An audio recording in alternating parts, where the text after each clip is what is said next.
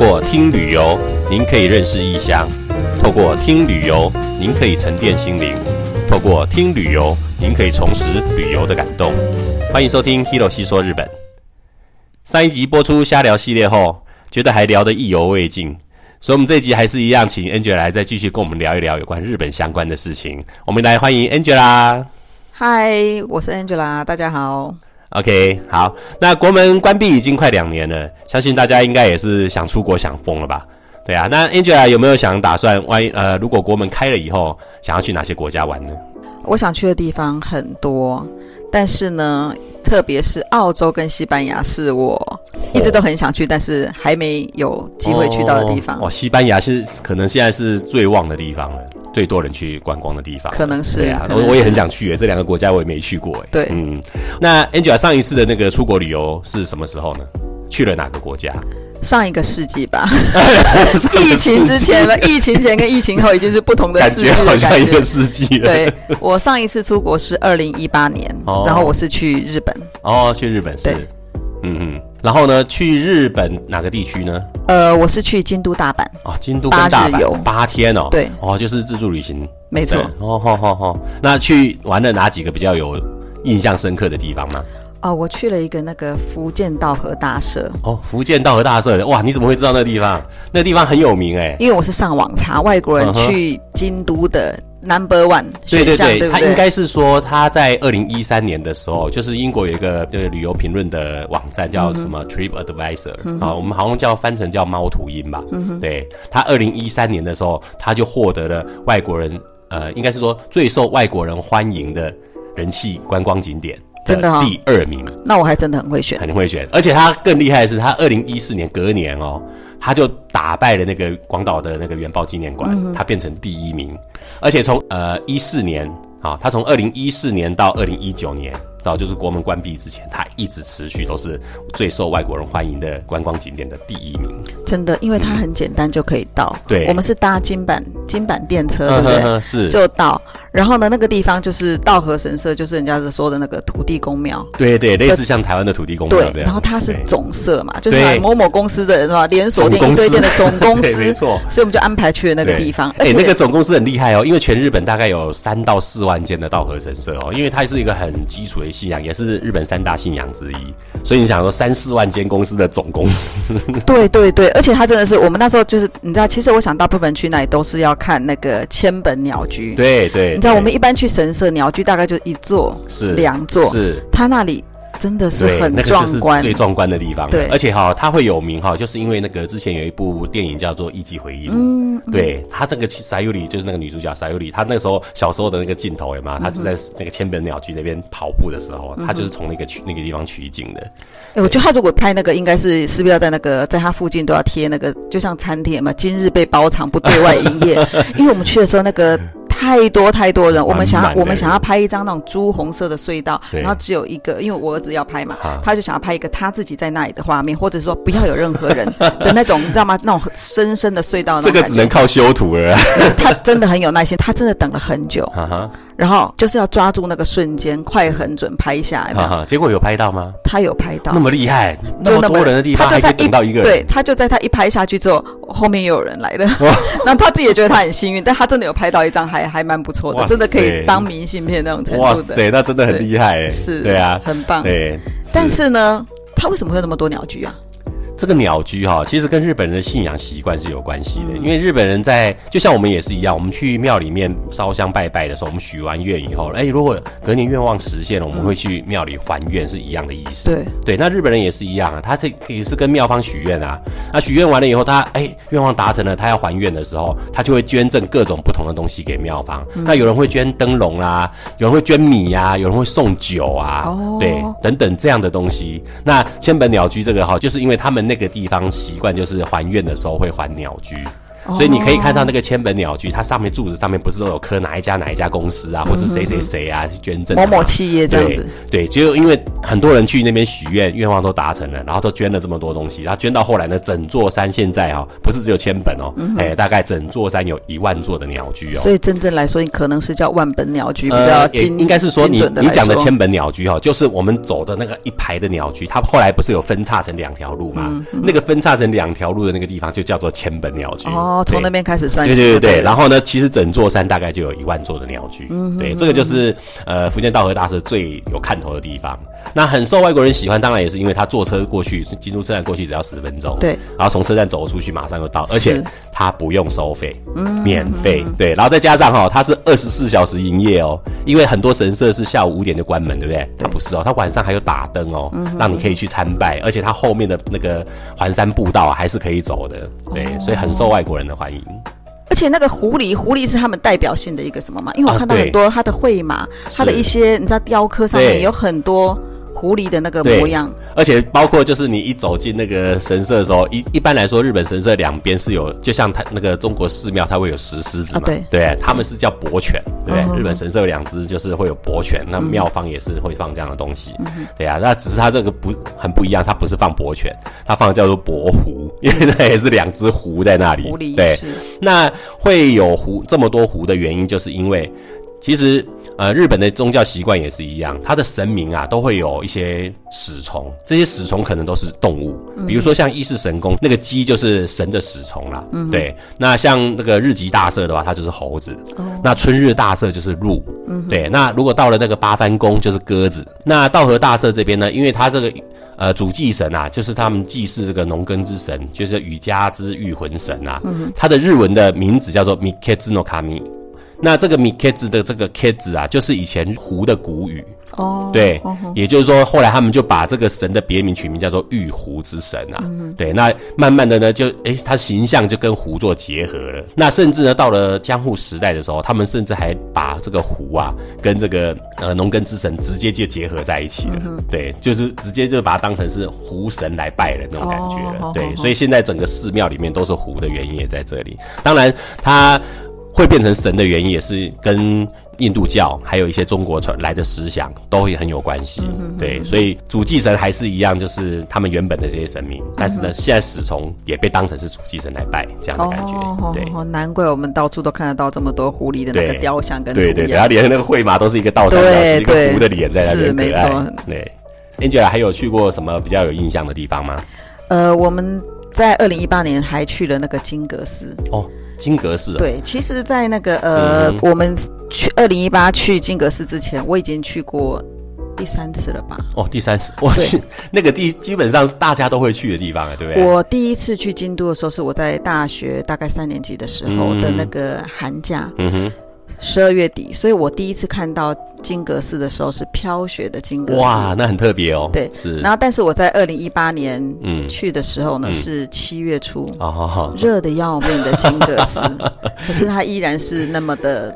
夺目光这两个季节看不一样的呢，因为你冬天去的时候，它飘雪的时候，它的屋顶变成是白色，对不对？对对对。可是它有一个缺点，就是如果你雪很大的时候，它连那个池子都积雪的时候，你就拍不到那个金阁寺的倒影。我们去的时候是飘雪，就是很美、很唯美的画面。所以它还没有池子还没有哇，那这是最完美的时候啦。对对对，那这是最漂亮，就是屋顶也是白，然后池子又没有积雪，又可以拍得到倒影，那是最棒的时候了。对，嗯。所以，但是我们七月去的时候是真的很热啊，然后人好多，多的不得了。那金阁寺就是日本的，就是他们休学旅行的三大必去景点之一啊。所以外国人也很多，对外国人多，然后日本的学生也非常多。对，而且它很特别的是，它的那个门票，嗯，就是我们讲的那种平安符啊，对对对，有没有？对，然后那个就可以带回去做纪念。我想每个人看到那个应该都会带回家做纪念。你也带回去了吗？当然，有有有把它贴起来。没有贴贴起来会有点怪，就是找一个地方，找一个就是符咒这样，找一个地方放着，哎，希望能够那个保平安这样子。对，是。那可是我觉得很。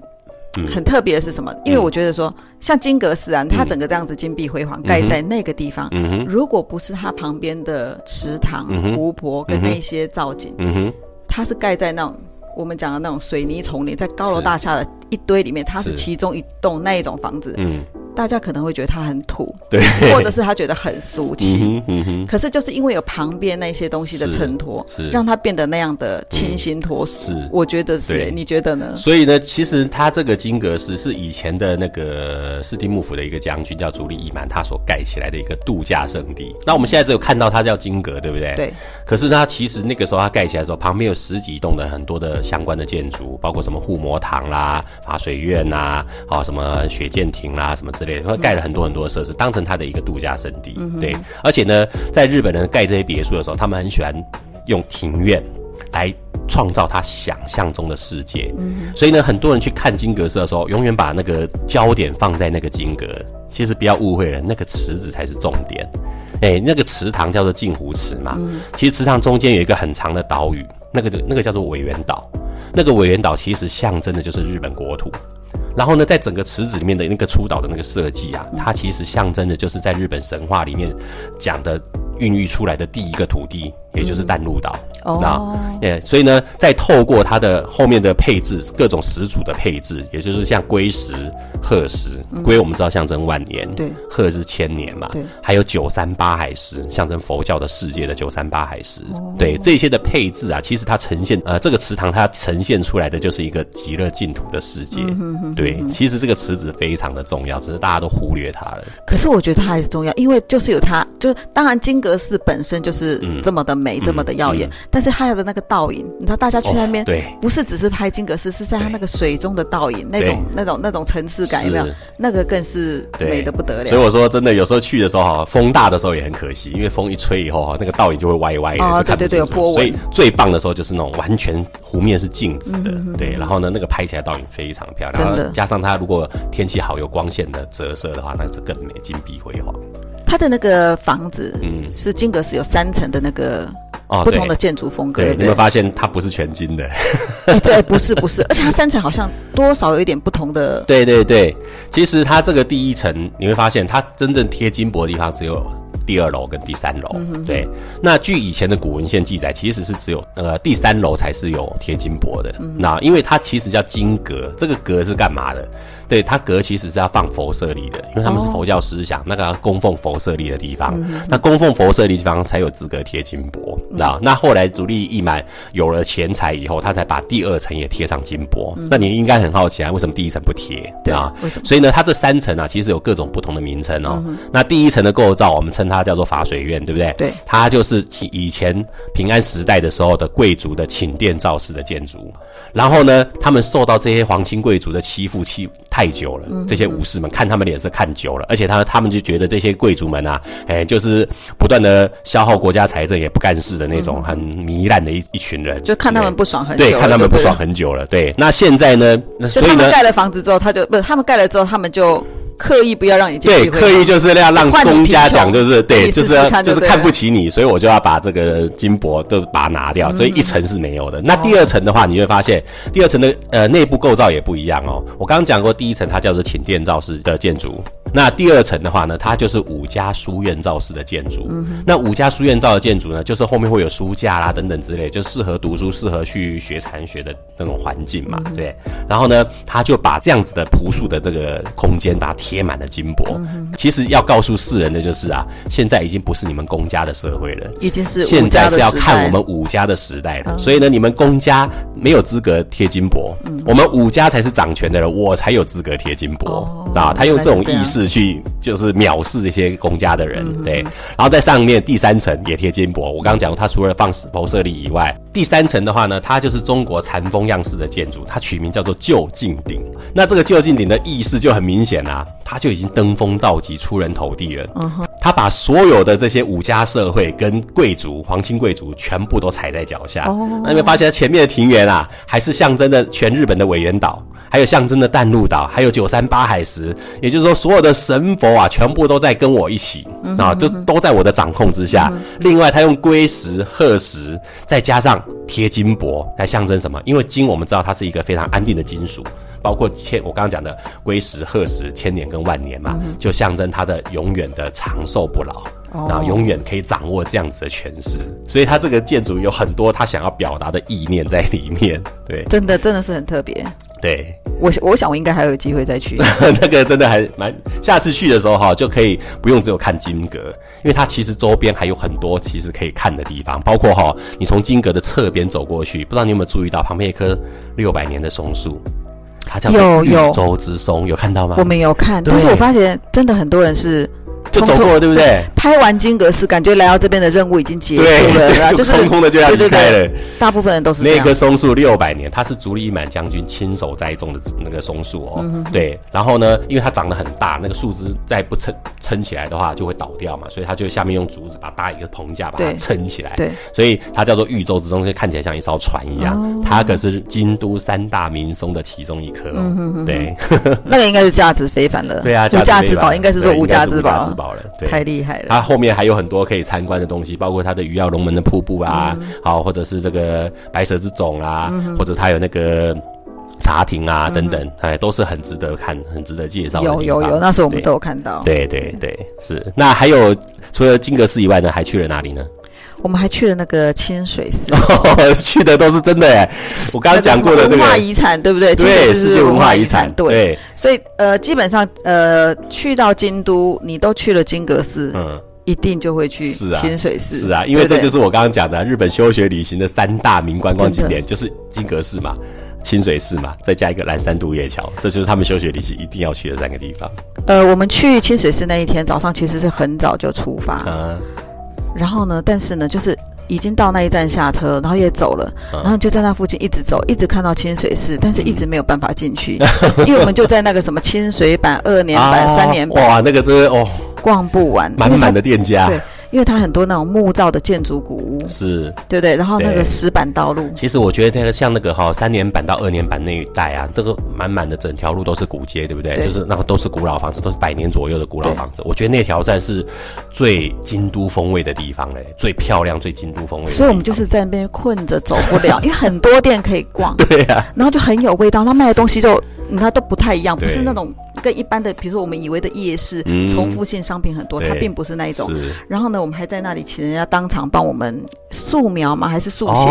就是誓言会有没有？是是是，帮我们画了一幅那个全家福，光在那个店就大概一个小时，超过一个小时，因为他跟你，他为了抓住你的脸部特色，然后要跟我们聊天什么的。对对。不过我觉得那个真的很特别，因为你如果拍照要拍一张全家福很容易，但是。当场请人家就在那个时刻是画下那个东西，我觉得真的好特别，真的很特别。而且他们那种商店也是有好几间，对不对？很特色的都有。对对对，对我们就在那边好久。对，二年版、三年版，哇，它那些有有什么不一样吗？二年版、三年版的这个，其实这个一年版、二年版、三年版，很多人常常就会问他说：“哎，这个名为什么要叫三年版什么的？”其实它叫三年版的原因啊，应该早期来说它叫做产宁版。嗯，那是当时的光明皇后怀孕了，那怀孕了以后希望能够安产嘛，所以他们就盖了。对，他他们在山顶上盖了一个那个紫安塔，然后那样每天去紫安塔那边参拜，对，然后这样子才可以安禅嘛。所以呢，这个斜坡，他每天从山脚下走上这个斜坡，这个斜坡后来他们就把它取名叫做产宁版。那这个产宁日文叫做三内，那三内跟三年三年不是很像吗？很像。对，所以后来产宁版呢，才后来慢慢变成了所谓的三年版。对，那二年版的话，据说就是因为在大同二年的时候才取名的斜坡嘛。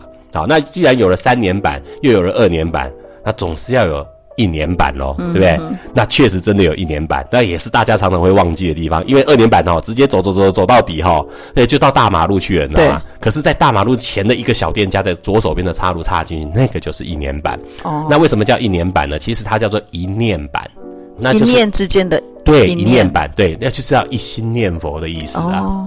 对，所以才有了现在的一年版、二年版、三年版这样的名称的出现。对，让大家也好记。对，可是那三个 三个年版都走完，真的可以花半大半天的。时间。我们真的就在那边，就是你一直抬头都看到清水寺，然后就一直都还没有去到清水寺，一直在那边徘徊。而且我们还在那边看到一家很特别的店，就是那个星巴克。哦哦，那家星巴克超。星巴克世界各地都有，对不对？它的很多特色商铺，但是我觉得京都那家真的很特别，很特别。它是它其实就是原来的对原来的年的那个一一一间木造的古屋，他就把它弄下来，对打造的那个。是是，我觉得我觉得那个还蛮。现在星巴克他到各地方去开店哦，他都有想办法。就是要融入这个地方的文化在里面，去创造出每一家不一样的店的特色。对啊，所以京都那个也是完全，他也没有改变他的任何的外观。对，就直接用老老屋来做他的咖啡店。对我，我们在那边就后来后来好不容易，你知道吗？真的是好不容易去了清水寺。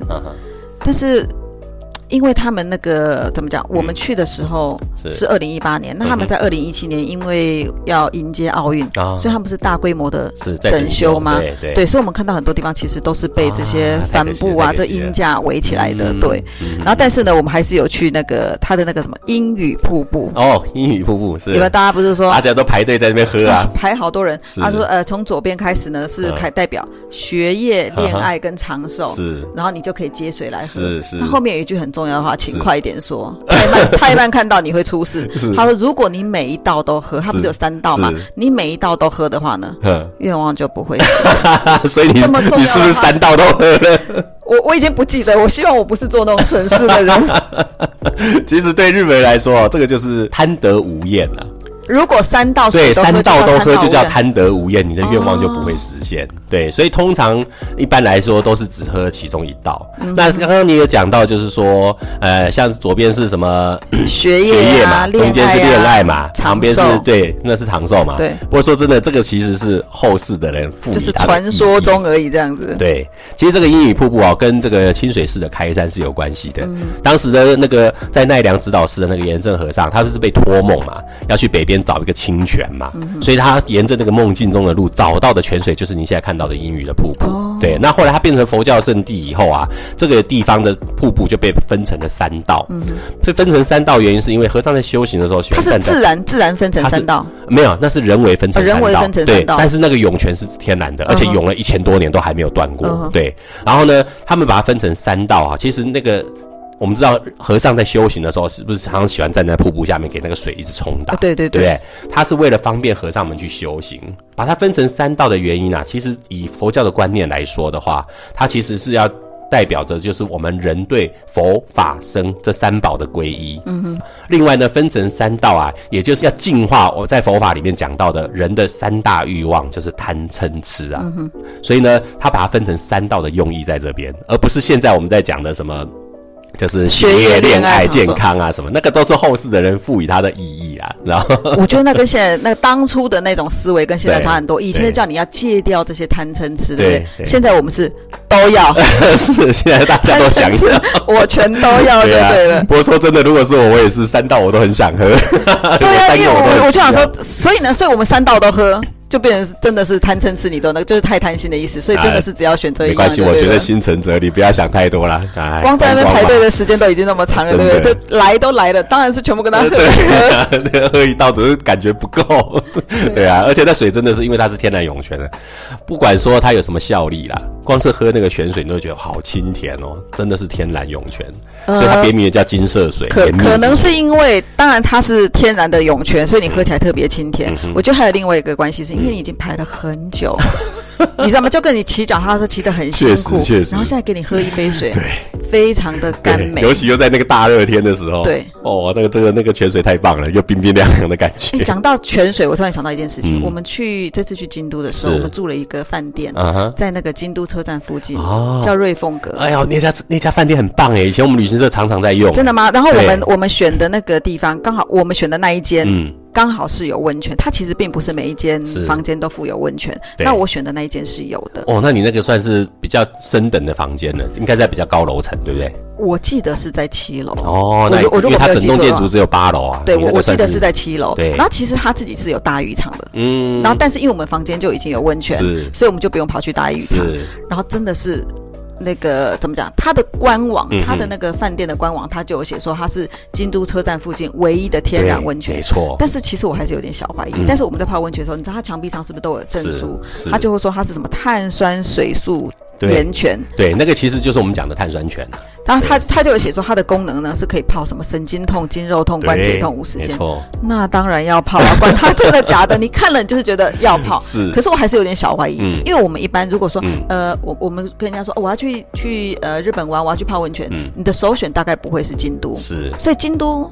是有温泉的地方吗？它的温泉哈，其实因为它我们都知道它是盆地嘛，对啊，那个在那个地形那边啊，其实反反而是很少出现温泉的。哦，所以你刚刚讲的瑞凤阁的温泉啊，它也不是天然涌出，它是人为的往地下钻哦，钻大概一公里左右的深度去挖到这个温泉。哦，对，所以呢，现在京都市区里面啊，有几家温泉旅馆，大概两间到三间，嗯它是真正的天然温泉。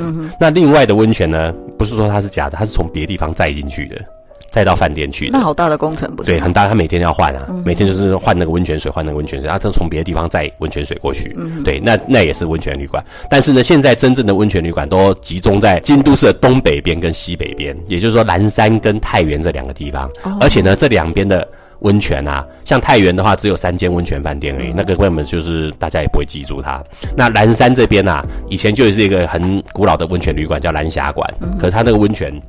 后来没有了嘛，然后后来在二零没有了是为什么？呃，南峡馆也是因为经营不善，然后后来也关掉了。收起来。对，那后来他们才又重新再去挖掘哦，对，去挖掘那个新的那个涌泉，也是一样往地下一直钻一直钻才钻出来的。对，那都是在两千年以后的事情了。哦。对，所以呃，一般讲到要泡温泉，我们不会先想到京都这个地方。对，你要泡温泉，一定是在京都府的某些温泉，就是比较。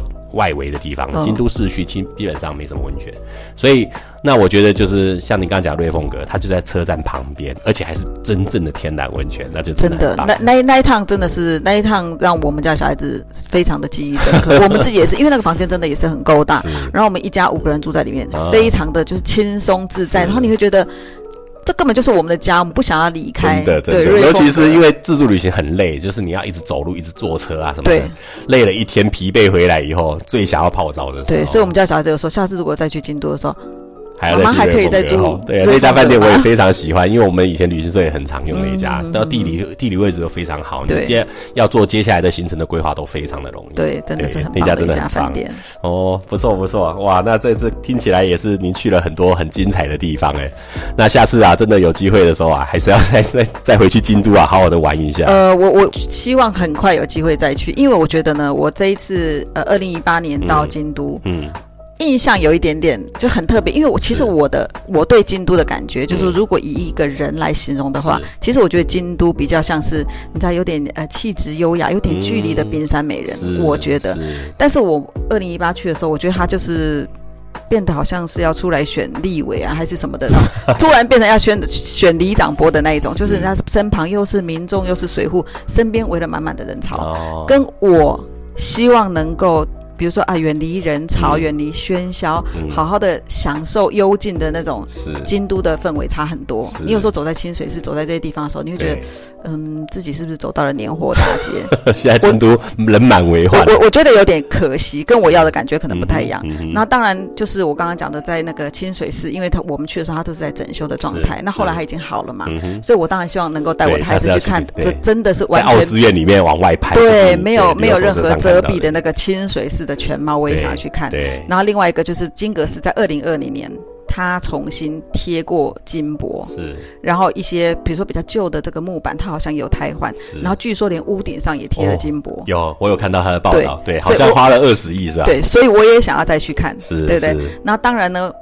京都还有很多有名的地方，比如说贵船神社啊、南禅寺啊，这些都很棒。平等院，还有我曾经在那边做傻事的，捡那个银杏的东本院士。东本院士，他现在银杏正红哎，超漂亮的。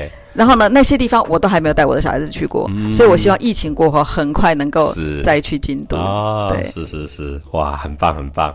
那这次呢，也非常谢谢 Angel 来上我们的节目了。对啊，听他聊了这么多的京都，相信大家应该也是迫不及待的等到开国以后想要出去玩了。好，那希望下次呢有机会的话，哎，在开国以后啊，大家也能够去京都造访一下。好，那这集呢，非常谢谢 Angel 来参加我们的节目。那喜欢我的内容的话呢，希望大家给 Hero 五颗星的评价。并且追踪我的频道，有想指教的地方，还是有比较想听的内容，也可以留言告诉 Hiro 哦。那我们请 Angela 跟大家说声拜拜，拜拜，再见。